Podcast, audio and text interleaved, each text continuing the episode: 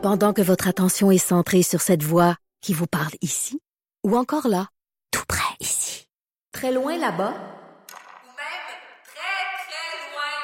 Celle de Desjardins Entreprises est centrée sur plus de 400 000 entreprises partout autour de vous. Depuis plus de 120 ans, nos équipes dédiées accompagnent les entrepreneurs d'ici à chaque étape pour qu'ils puissent rester centrés sur ce qui compte, la croissance de leur entreprise. Et oui, 11h05, on va retrouver Maude Boutette avec euh, ses super nouvelles de, de l'heure. Absolument. Bonjour. Bonjour. Rebonjour, Maude Boutette.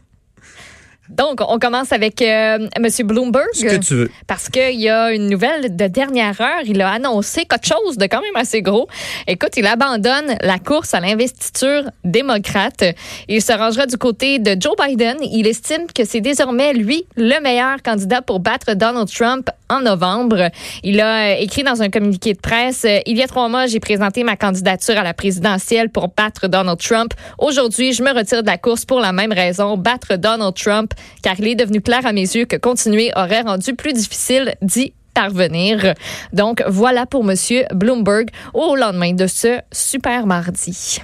Qualifié de mini Mike. Oui, par, par euh, Donald Trump. Donald Trump. Je sais pas si tu as vu les derniers tweets de Ouais, Donald Trump. Qui dit, t'as C'était juste, t'es juste fait dégradant. abuser, en gros, puis t'as juste comme dépensé des millions de dollars pour te faire conseiller, puis Ah, puis il y en avait un autre équipe. tweet, Maud, je sais pas si tu l'as vu. il- il- on voit euh, Bloomberg qui prend un, un gâteau ou un, un beigne là, dans une boîte, puis finalement, il, il se lèche le doigt. Et Donald Trump dit, Mini Mike, stop uh, licking your fingers. C'est pas hygiénique. Je l'ai pas vu celui-là. C'est terrible. J'ai montré ça à tout le monde hier dans la maison. J'étais non, mais ça se peut-tu? Ça va le bas, hein? C'est- Ça n'a pas de bon sens. Quand En on est tout cas, rendu là. ben, ouais. écoute, on- ça fait combien d'années qu'on s'indigne? D'ailleurs, on commence à être habitué. Ouais, non, c'est ça, c'est rendu la C'est ce qui aide, c'est ce qui l'aide énormément, c'est qu'il c'est comme ultra Teflon. Oui, exactement. Deuxième nouvelle maintenant, le meurtrier d'Océane Boyer qui revient en cours aujourd'hui.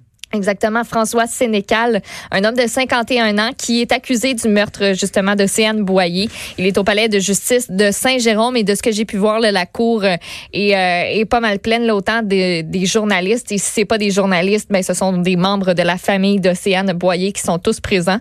Euh, lui est accusé du meurtre au premier degré de l'adolescente de 13 ans, elle qui avait été retrouvée en bordure de route à Brownsburg, Chatham. Euh, il y a, je, si je me trompe pas la date, le 26 février. Il y a d'autres accusations d'ailleurs qui pourraient être déposées dans ce dossier-là, selon la couronne. Il y a les résultats de plusieurs expertises qui sont toujours en attente, dont celle de l'ADN, qui pourrait permettre de déterminer si Océane Boyer a été agressée sexuellement avant d'être tuée. Selon les informations obtenues par Radio-Canada, il entretenait, lui, une relation avec la jeune fille au cours des mois qui ont précédé euh, le meurtre. Donc ça, ça reste euh, évidemment à confirmer. François Sénécal, c'était un homme très proche de la famille, même qu'Océane l'appelait mon oncle François. Donc c'est vous dire. Ah oui. Euh, lui était dans l'entourage depuis une vingtaine d'années. Par ailleurs, les funérailles d'Océane Boyer qui auront lieu vendredi à la chute. C'est terrible cette Ouais, histoire. non, ça, ça, On- ça, ça nous, euh, ça nous remue. Puis je pense qu'on n'a Ah, pas, euh, on n'a pas terminé d'être dégoûté. Euh, je pense que c'est le bon mot par cet homme-là qui, tu sais, je disais relation, mais c'est vraiment pas le bon mot, là, qui aurait abusé en fait de, de cette adolescente-là de, Ben de oui. 13 ans. Donc c'est sûr que plus on va avancer, plus on va avoir des détails et plus ça va nous nous choquer. J'en suis, j'en suis persuadée. Effectivement. Parlons du rappeur maintenant qui finance son album en vendant son ex. Qu'est-ce que c'est ça? C'est non mais c'est terrible. C'est en Ah oui, une- c'est Michael a écrit un mot là-dessus sur notre euh, c'est- groupe Messenger hier, oui. C'est terrible, ça C'est nous vrai? rappelle l'histoire de, de Fugueuse. Là, tu sais, quand on dit la réalité, euh, la fiction dépasse la, la réalité, la réalité dépasse Ouais. la fiction. En tout cas, La réalité dépasse la fiction en l'occurrence, mais oui. Euh, c'est en une du journal de Montréal ce matin. Et moi, c'est la première affaire que j'ai lue là, en me levant. Et ça m'a fait halluciner. C'est un rappeur qui est accusé de proxénétisme et il aurait fait vivre un véritable calvaire. Et c'est pas peu dire à ses deux anciennes conjointes, notamment les forçant à vendre leur corps. Tout ça dans le but notamment de financer son album et de se payer de la drogue hein, aussi parce que euh, monsieur dépensait pour environ 60 000 piastres de drogue par année Ben ouais. Ouf. Il s'appelle Vladimir Orestil. Il a 38 ans. Il a été arrêté à Saint-Jean sur le sur Richelieu en janvier. Euh, son nom d'artiste c'est Oma. D'ailleurs, euh, il a lancé un album de rap en novembre 2019. Il est accusé entre autres de proxénétisme, de publicité pour des services sexuels, de traite de personnes, de menaces de mort, d'agression sexuelle et d'agression armée.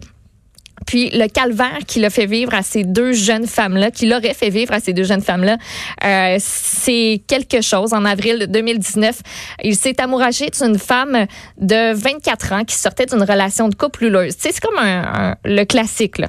Euh, quand cette oui. relation-là a débuté, lui tout était parfait. C'était comme une lune de miel. Il lui parlait de fonder une famille, il la couvrait de cadeaux, il était galant, serviable, poli. Puis de fil en aiguille, aurait incité donc cette, cette jeune femme-là à se prostituer. Elle aura rencontré entre une dizaine et une vingtaine de clients par jour. Ah, mon Dieu. Le gars, là, se faisait comme ça chaque jour environ de 2000 à 3000 pièces. Puis rapidement, un autre bon classique, il se serait mis à conserver l'entièreté des revenus pour lui, tout seul. La présumée victime, elle aurait même dû demander de l'argent à ses proches pour payer le loyer qu'elle partageait Ah, pourtant ah, ah. avec ce gars-là, ou encore pour se nourrir, là, juste avoir quelque chose à manger. Elle se serait aussi fait tatouer le nom de l'artiste, de, de- d'artiste Ben en oui. fait, de l'accusé. Euh, lui aurait jamais été violent physiquement avec cette fille-là. Elle, ce qu'elle a expliqué, c'est, c'est elle qui a dit Mais ça. là, je violent la mentalement. euh, Ben ouais. c'est ça, tu sais, c'est, c'est de la violence psychologique, mais physiquement, il y aurait rien eu parce que elle, ce qu'elle dit, elle dit, moi j'ai un caractère très doux, très docile. Donc, c'est pour ça que ça se serait pas nécessairement rendu là, mais l'autre relation.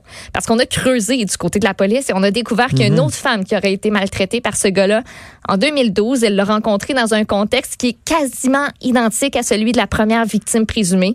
Elle était âgée de 19 ans. Elle vivait dans la rue. Elle était enceinte. Rapidement, ils ont aménagé ensemble et elle s'est mise à vendre son corps. Aurait-il l'aurait par la suite, par la suite, incité à se faire avorter, ce qu'elle a fait? Donc, il l'a forcée à se prostituer pendant qu'elle était enceinte. Ensuite, il lui a demandé de se faire avorter. Elle l'a fait. Dans cette relation-là, il y a eu énormément de violence physique. Il l'aurait frappée, étranglée, dénigrée de façon régulière. Il se serait fréquemment servi d'un balai pour la tabasser. Tu sais, Ah. À un tel point que le- balai s'est cassé là, sous la force de l'impact. C'est horrible. À un moment donné, il l'aurait attaché dans une salle de bain, était en sous-vêtements, il l'aurait fouetté avec une ceinture. Et moi, ce qui m'a fait halluciner dans cette chose-là, c'est que la violence, c'était tellement intense qu'elle, Ouais. ce qu'elle faisait pour comme avoir moins mal que ce que son proxénète lui faisait, elle se mutilait sous les pieds. Puis après ça, ben ça s'appelait camoufle tes échymoses avec du maquillage puis retourne vendre ton corps. C'est hallucinant et ce gars-là, Oma, de son nom d'artiste, il demeure en prison jusqu'à son procès. J'espère. Ouais. Je pense que la décision pour le juge sens. a pas dû être très difficile à prendre de, de, de ce, de ce côté-là. Euh, puis on verra pour, euh, pour la sentence qui, je l'espère, sera très sévère. On entend souvent euh, l'expression dans une certaine gauche, euh, la culture du viol. Mm. Ben là, on est dedans. Là. Dans- dans- et je trouve que dans le rap, il y a, il y a une culture du viol Ben, euh, sous-jacente dans un certain rap. Pardon, je veux Ben, pas, je vais avoir tous les rappeurs sur le dos là, mais c'est vrai quand même que je ça- quand on écoute les, les paroles, hein? C'est la ça, faut pas généraliser, c'est pas ce sont pas tous les rappeurs mais Non, vraiment pas. mais c'est non, sûr que quand on entend parler de, de ce genre de dossier là puis c'est pas la, première fois puis Ouais. c'est encore une fois c'est ça Euh, puis euh, il y a des rappeurs qui doivent être euh, ben ben euh, fâchés que ce soit associé euh, Absolument, absolument. J'espère qu'on les entendra contre-rapper contre ces gens-là. Coronavirus. Coronavirus. petites petites et grosses nouvelles, en Ouais. fait. Euh, à date, on a trois. Es-tu 33 toujours tanné, Maude? Oh, ouais, ouais, un peu. Mais. euh, Parce qu'il faut le dire aux auditeurs, hier, Maude était tannée. année. mais mais tu sais, je suis pas tannée. Tu sais, faut mettre en place des mesures. Il faut se préparer, il faut, faut faire quelque chose parce qu'on peut pas. vigilant. C'est quand même quelque chose qui est assez exceptionnel. Puis il faut être vigilant, tu l'as dit. Puis il faut prendre des mesures parce que oui, il y a des gens qui en meurent de ce, de ce virus-là. Puis sais, faut pas prendre ça à la légère. Mais quand je lis certaines nouvelles, dont une dont je vais vous parler, ça, ça, ça me tente, ça me tente un peu. Euh. Je vais commencer par contre avec euh, le comité qui a été créé euh, par Justin Trudeau, qui a annoncé ça aujourd'hui. C'est un, un nouveau comité du cabinet sur le COVID-19. La première rencontre va avoir lieu aujourd'hui. C'est un comité qui va se pencher sur la gestion de la crise, autant du point de vue de la santé publique que celui des impacts économiques. Par exemple, il y a Mélanie Joly qui est sur ce comité-là. Euh, on pouvait lire là, ce matin d'ailleurs un article. C'est quand même préoccupant pour ce qui est du tourisme. Tu sais, on vit beaucoup de on vit beaucoup de ça, mais euh, c'est une partie importante de notre économie. Donc, c'est le genre de questions qu'on pourrait aborder dans ce comité-là. On veut prévenir, se préparer à toute éventualité, puis suivre de près aussi les meilleures pratiques qui sont mises en œuvre un petit peu partout dans le monde.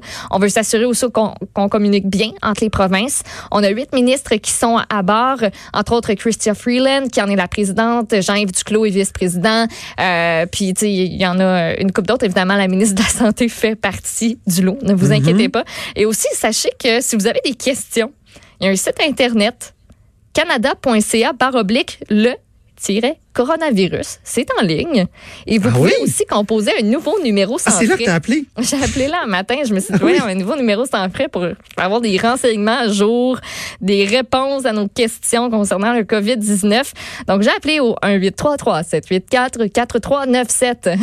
Puis, je sais pas, c'était comme un peu absurde. Je, je comprenais pas trop ce qui se passait. Puis, il y a une affaire qui était. Non, j'ai pas d'extrait parce que j'ai appelé directement de mon cellulaire sur le fly.